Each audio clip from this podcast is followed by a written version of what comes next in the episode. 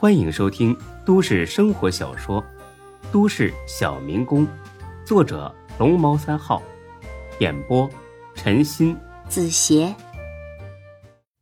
第五十四集。董倩倩一听，很是高兴。她虽然不知道孙志要自己去干什么，甚至不知道工资多少，会不会包吃包住，但是光冲着孙志的人品，她也会一口答应。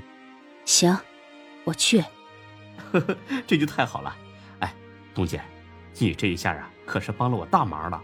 我不知道你之前工作能拿多少工资，这样，等新店开业之后，你先当收银，干一段时间之后再调整，包吃包住。每个月呢，给你开四千，节假日的话，另外发奖金，你看行吗？董倩倩一听，这就明白了，孙志哪里是在招人呢？就他开的这个条件，还愁招不到一个收银员吗？孙志这就是在帮自己，为了照顾自己的面子，才说的这么客气。两千五就够了，我之前的工资就是两千五。四千太多了，我知道普通收银员根本没有这么多工资的。孙志，你的好意我心领了，但我不能这么贪得无厌，我不是这样的人。孙志一听，哈哈笑了。论口才，还没几个人是他的对手呢。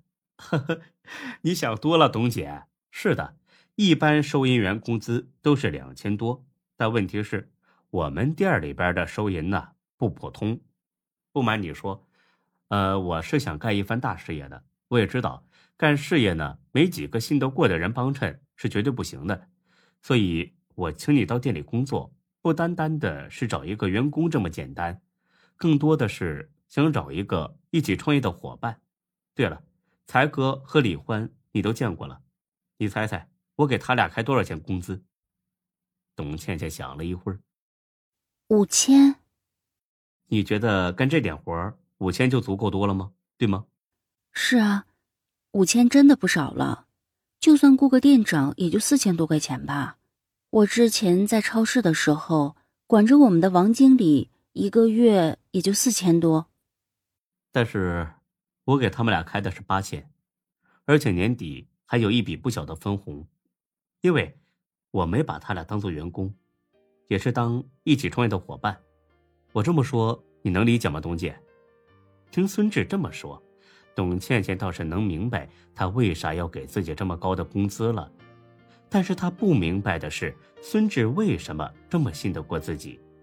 毕竟他们才认识了几天，而且自己给孙志第一印象并不是很好。难道是看在钟小雪的面子上吗？但是看他和钟小雪的交情，似乎也没好到这个份上。董倩倩。有些犹豫，孙志，我，东姐，你别多想，我知道你想说什么。我呢，什么都不为，就是相信你这个人。这个解释你满意不？你要是同样也相信我，咱们俩就一起好好干。我不敢保证我以后混多好，但是我敢保证，只要有我的一份，就有你们的一份，怎么样？原本十分沮丧的董倩倩听了这话之后，心里涌起了一股巨大的暖流。毫不夸张地说，这就像是落水的蚂蚁抓到了救命的稻草一样欣喜。他甚至都想给孙志跪下磕头了。孙志，我，我，谢谢你，我一定好好干，绝对不辜负你这一片好心。嘿呀！东姐，说这个干什么呀？以后咱们都是自己人了。既然你答应了，那就从今天开始算入职啊。新店开业还得估计二十天左右，这二十天呢，就当是给你放假，带薪休假啊。不，孙志，我身体好的很，今天就可以出院，明天就能去老店上班了。呵呵，这个呀，你就别想了，我是老板，我说了算。这属于是新人福利，不用不好意思。哎，好了，东姐，你再吃点啊，我出去抽根烟，憋死我了。好吧。孙志跑到厕所抽了两根烟，心满意足的回了病房。他刚回病房，一个打扮十分妖艳的女人就走了进来。请问找哪位呀？你走错了吧？没等孙志说完呢，这女的把他一推，直接走到了董倩倩的床前。董倩倩听到有高跟鞋的声音，回头一看，立刻很生气的站了起来。但他只是狠狠的盯着这个女人，一言不发。这女人却是十分嚣张的点了根烟，猛抽了一口，在孙志的床沿上坐了下来。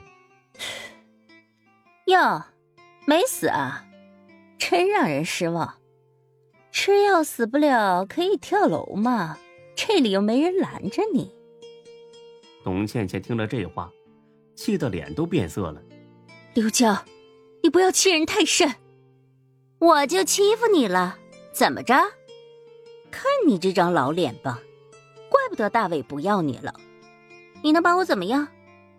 我今天就是想告诉你，你要是识相，就滚得远一点；若是再敢打搅我和大伟，有你好受的。听到这里，孙志明白了，估计这就是董倩倩前夫在外面找的小三儿。孙志最恨不得就是破坏别人家庭的小三儿，更何况还是这种恬不知耻、得寸进尺的小三儿。他走了过去。拍了拍董倩倩的肩膀，别怕，董姐，有我呢。这个刘娇见这副架势，很夸张的笑了起来。哪是自杀呀？我看是打着自杀的幌子来医院钓小白脸了吧？董倩倩，你还真有两下子。这小白脸长得还不错，俩人不会在病房搞上了吧？刚留了一个，想再怀上一个是吧？你，董倩倩不擅长吵架，让刘娇气的不知道该说什么才好。孙志听他说完之后，也笑了起来。你笑什么？啊？我笑什么？嘿嘿，我笑你这个野种生出来的婊子，一张嘴就往外喷粪，怎么样？你咬我呀？你说什么？我说。你是野种生出来的臭婊子，怎么，人长得丑，耳朵也不好使啊？你爹妈不但没教你怎么做人，也没带你上医院看看你这一身病，是不是啊？孙志骂人的功夫不是盖的。刘娇听了这话，当即就想打人，但是他的胳膊还没甩下来，就让孙志一把抓住了。贱货！你他妈给我听好了啊！我不是你爹，我没心情惯着你。你要是再动手动脚的话，看到旁边闲着的那个病床了吗？我让你马上住进来，你信不信？见孙志长得人高马大，脸上又这么凶，刘娇害怕了。他使劲的挣脱开，而且往后退了几步。董倩倩，你找到靠山了是吧？你俩等着，我让你们吃不了兜着走。说完之后，刘娇气呼呼的走了。董倩倩却是叹了口气，眼泪吧嗒吧嗒的往下掉。他心里边本来就委屈，这会儿还让这女人找上门来骂，实在是让他很难受。孙志在一边安慰了起来：“董姐，你别怕，我刚才说了。”从今天开始，咱们就是自己人了。你的事儿，那就是我的事儿。这臭婊子不是要喊人吗？让他喊呗。你看我怎么收拾他们。董娇娇虽然气不过，但是他也不想因为自己给孙志添麻烦。他擦了擦眼泪，说自己没事儿。咱们快点出院吧。我前夫就是个无赖混混，认识一些小痞子，他肯定会来找你麻烦的。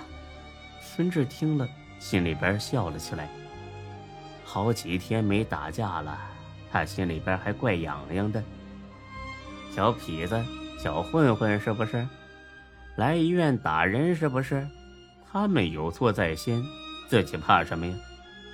更重要的是，孙志很清楚，如果不让董娇娇出了心里这口气，他会难受一辈子。本集播讲完毕，谢谢您的收听，欢迎关注主播更多作品。